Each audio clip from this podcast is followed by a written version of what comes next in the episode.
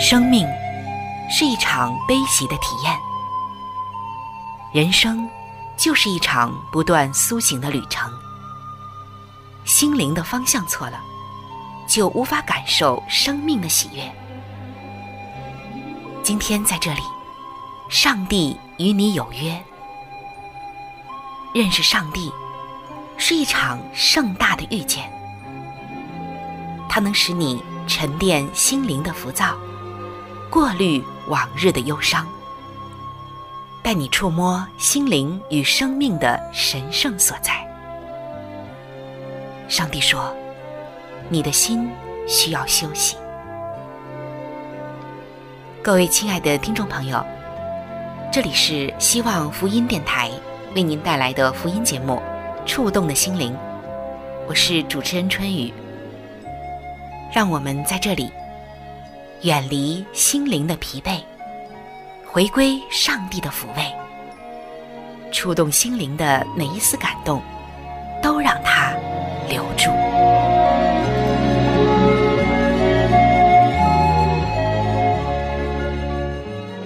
各位亲爱的听众朋友，平安。欢迎走进触动的心灵。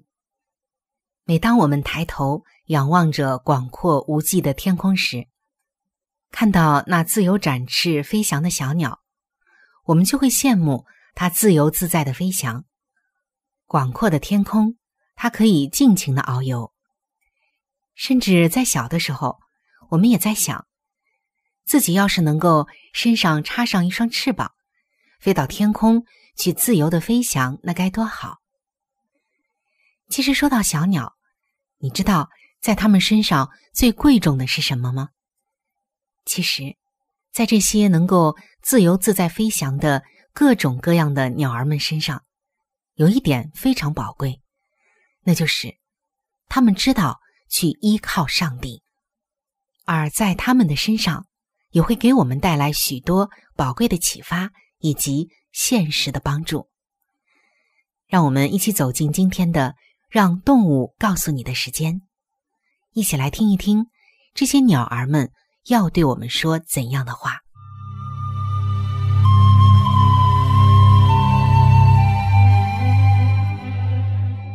各位亲爱的朋友，说到唱歌好听的鸟，你会想到哪一种呢？是黄莺？是杜鹃？还是其他的一些鸟儿呢？有一种鸟叫黑头森鹰。黑头呢，就是头比较黑的意思。森是森林的森，鹰是黄莺的鹰。专家们通过连续的跟踪与观察，就发现，黑头森鹰，它们飞越了风雨交加的伊犁湖之后，这只小小的鸟儿们，它们精疲力尽的。停在了岩石的沙地中一小片空地上。至少，这个角落是他们安全的一个栖息地。这里是加拿大的最南端，成千上万的候鸟如同巨大的漏斗，涌入到这狭窄却重要无比的歇脚之地，为他们漫长的北迁来积蓄力量，可以飞抵夏季筑巢的地方。而黑头森鹰因为头顶的黑色羽毛而得名。它们在南美过冬，当春暖花开的时候，就又会飞回加拿大北部的云山林，在那里来哺育自己的幼鸟。如果是碰上狂风暴雨，要逆风来穿越伊利湖，对这些小鸟们来说，实在是一个极大的困难。虽然艰难重重。但他们每年从南美洲北部海岸 飞往佛罗里达，跨越大西洋，飞行将近两千公里。这趟行程并不简单，因为黑头森鹰在飞行的时候几乎要消耗掉一半的体重，因此他们会利用各种机会，比如搭上盛行风的顺风车，以减轻飞行的疲惫。在各种的禽鸟当中，黑头森鹰算是数一数二的高音歌唱家了。它们能够快速的来发出吱吱的高频叫声，因此有些人是无法听到的。当这些鸟儿捕捉昆虫、蜘蛛的时候，经常都会用这种叫声来彼此呼唤，传达信息。各位亲爱的朋友，我相信不用说你也知道，候鸟在迁徙的时候会面临许多的危险。有些凶猛的禽类在哺育幼鸟期间，如果是发现有候鸟来穿越它们的领空，那可是绝对不会放过这个大好机会的，都想把它们变成自己的盘中餐，或者喂养自己的小鸟。他们会看准机会来捕猎其他的鸟类。还有就是在大雾弥漫的情况下，明亮的灯光反而会使候鸟们失去方向，迷迷糊糊的就撞上了建筑物、高塔或纪念碑。再有就是。沿途中，他们能否获取足够的食物，或许也是一个大难题。但是鸟儿们却从来不担心，因为他们单单依靠上帝的供应来满足所有的需要。在圣经马太福音的六章二十六节，这里耶稣说：“你们看那天上的飞鸟，也不种，也不收，也不积蓄在仓里。”你们的天赋尚且养活它，你们不比飞鸟贵重的多吗？是的，圣经已经清楚的说道，即使是在有些人眼中一文都不值的小鸟，上帝也会关怀和看顾，更何况是我们人呢？上帝岂不是将我们的一举一动都看在他的眼里吗？我们生命中的每一个细节，他都晓得，他只愿我们得到最好的。亲爱的弟兄姐妹，我们从黑头森鹰的身上，还有许多候鸟的身上，尤其是在他们的迁徙之旅当中，我们都看到他们对上天的依靠。他们不担心什么，虽然路途艰难，然而。他们相信上天的供应，所以就满怀信心的勇往直前，甚至带着这样的信心和勇往直前，在他们艰难的旅途中所向披靡。那今天的我们呢？有没有一只小鸟的信心呢？还是说，我们的信心连一只小鸟都不如呢？人所依赖的一切可能都会落空。但唯独仰赖耶和华的，他们必然会重新得力，获得那属天的资源与力量，面对人生一切的艰难与挑战。感谢我们的造物主，我们的上帝，他真的连我们的头发都已经数算过了。我们真的要相信，我们所拥有的一切，上帝都明了。我们也相信。他能够照顾我们每天的需要。在以赛亚书的四十章三十到三十一节，这段经文是我非常喜欢的经文。这两节经文就写道：“就是少年人也要疲乏困倦，强壮的也必全然跌倒，但那等候耶和华的必重新得力，他们必如鹰展翅上腾。”他们奔跑却不困倦，行走却不疲乏。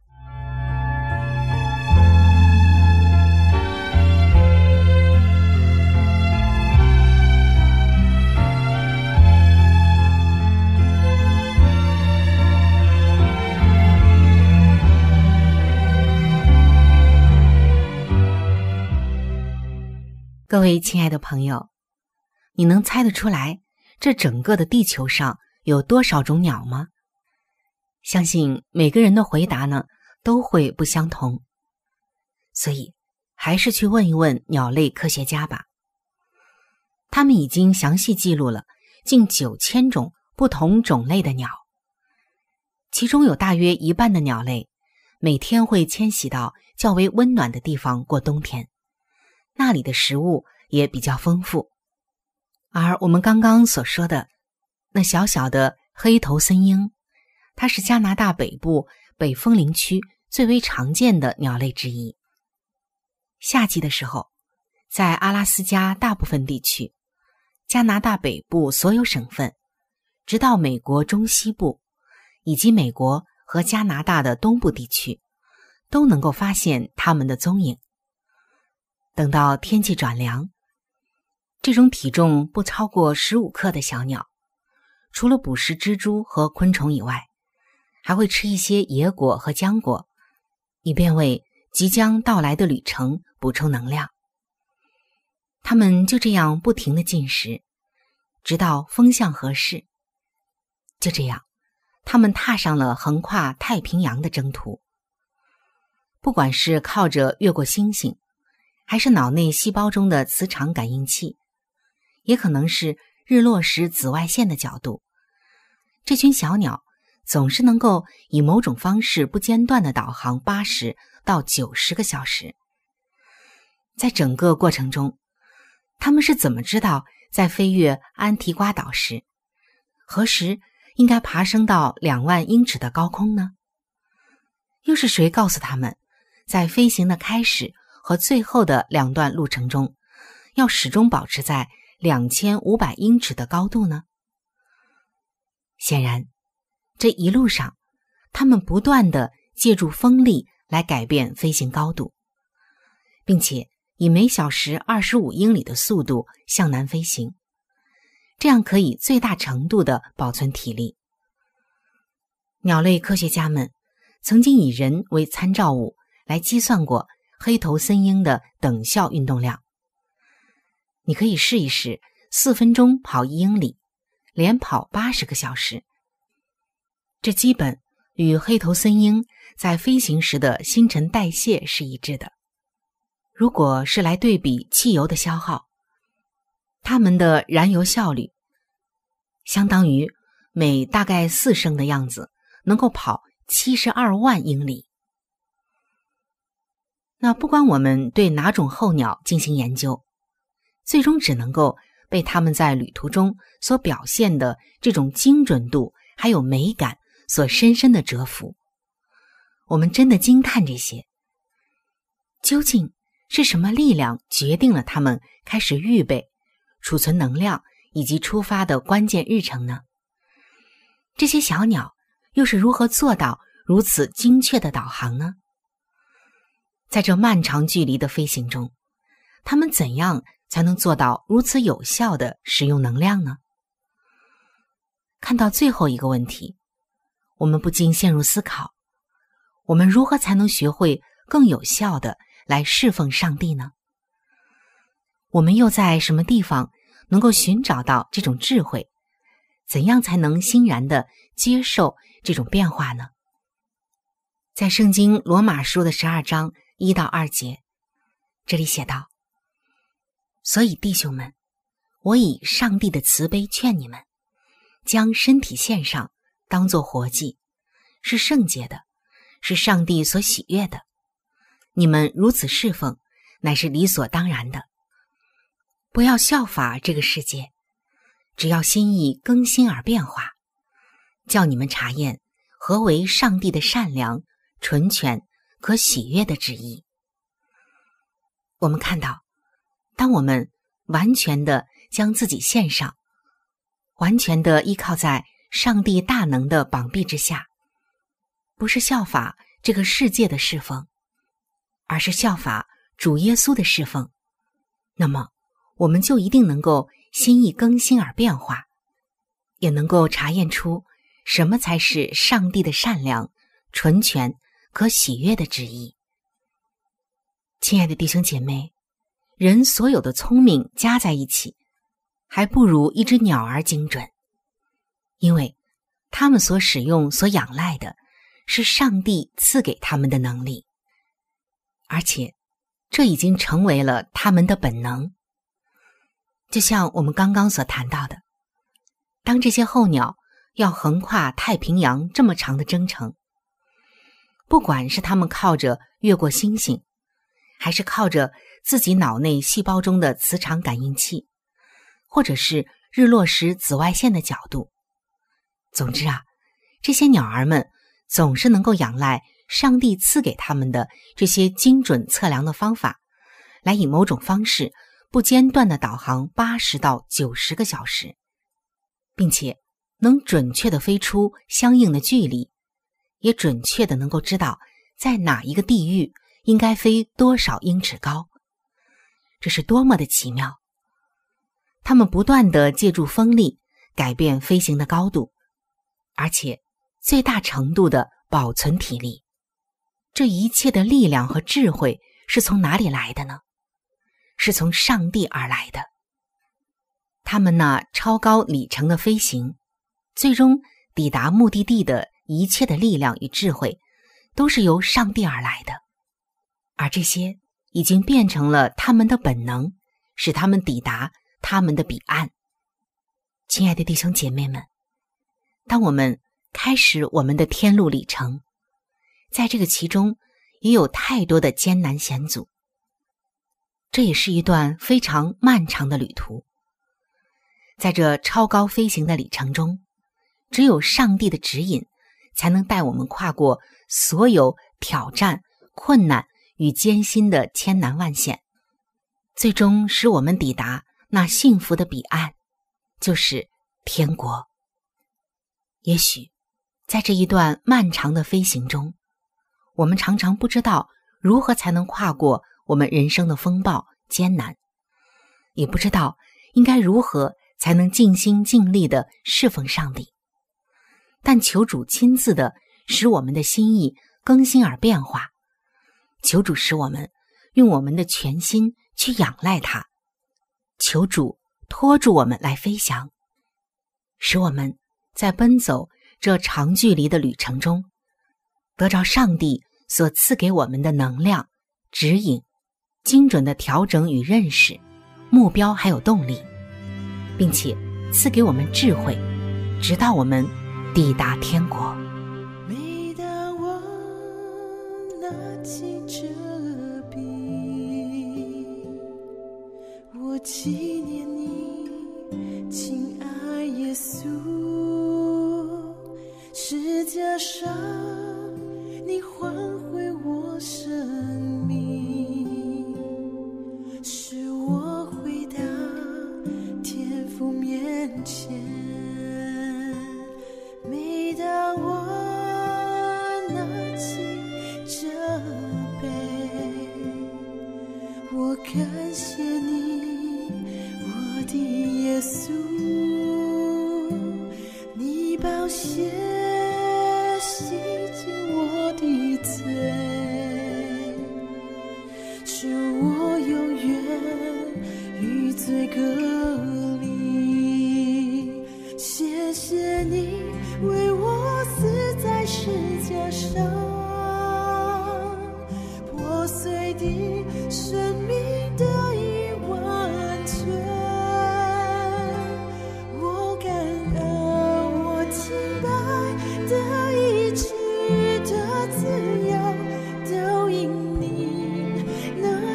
主的恩典。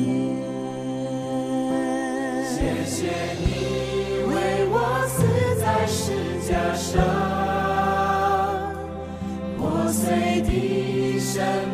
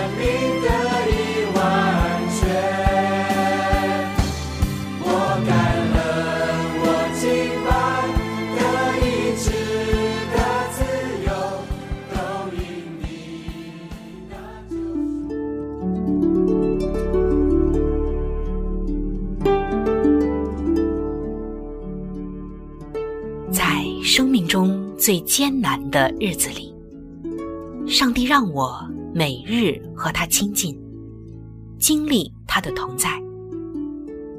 借着每日灵修，他使我走出了生命的低谷，一次又一次的使我重新找回了新的生命和喜乐的泉源。上帝借着每日灵修。来证明他的同在、顾和关怀，使我与他建立起更加亲密的关系。要想有健康的属灵光景，就需要每日与主同行。请您与我一同进入每日灵修。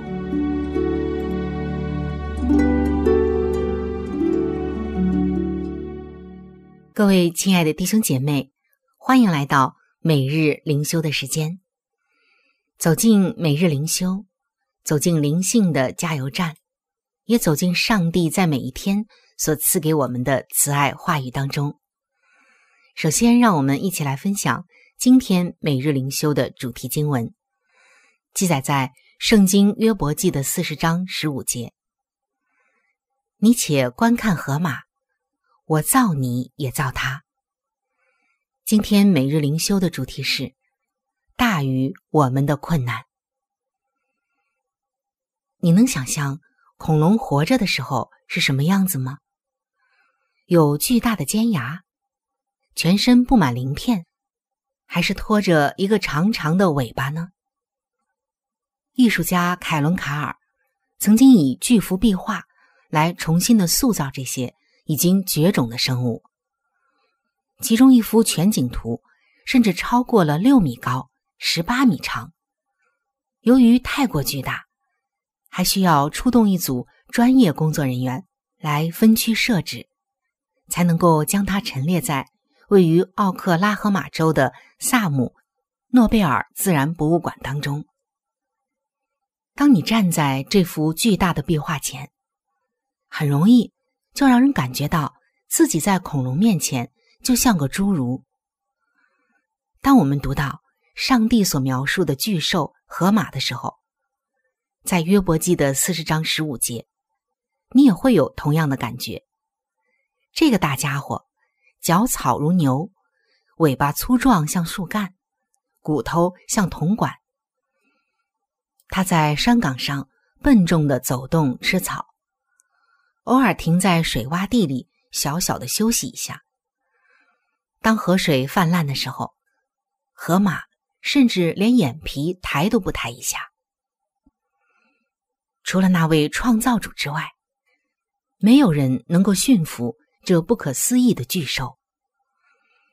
当约伯遭遇到困境，他的生命被乌云笼罩的时候，上帝提醒他这个真理。那时，悲伤、困惑和挫败遮蔽了他的视野，使他开始质疑上帝。但上帝的回应帮助约伯看清事情的全貌，让他明白，上帝大于他所有的问题。上帝的大能足以解决约伯靠自己无法排解的困难。最后，约伯终于向上帝承认。我知道你万事都能做，亲爱的弟兄姐妹，今天你最大的难处和那位造物主相比，哪个更大呢？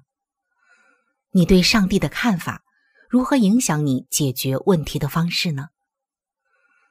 感谢我们亲爱的上帝，我们相信他能帮助我们去面对眼前的难题，包括未来的。当困难似乎要将我们压垮的时候，求他帮助我们，能全然的相信他的大能和美善。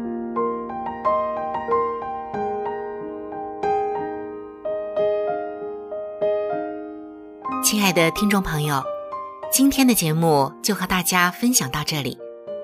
如果您有什么样的触动与感想，欢迎您来信与我联系。如果您想要了解基督教，或者想要对圣经有进一步的认识和理解，在我们这里有一些资料，还有圣经，都是可以免费的赠送给您的。主持人春雨愿成为您最知心的朋友。来信请寄：香港九龙尖沙咀山林道二六杠二八号。山是大山的山，林是树林的林，道是道路的道。香港九龙尖沙咀山林道二六杠二八号。您写“春雨收”就可以了。春是春天的春，雨是下雨的雨。如果您是用电子邮件，请记我的电子邮箱。我的电子邮箱是 c h u n y u，就是春雨的汉语拼音。接下来是 at，就是小老鼠 v o h c 点 c n。在这里要特别说明的一点就是，如果您的条件许可，非常的欢迎您能够上网来收听我们的节目，以取得最佳的收听效果。同时，也可以听往期的节目。我们的网址是三 w 点 x i w a n g，就是。希望的汉语拼音，接下来是英文的 radio，就是 r a d i o 点 o r g，非常的欢迎您能够上网收听我们的节目。本期触动的心灵节目在这里就要和您说再见了，感谢您的收听，愿上帝赐福您和您的全家。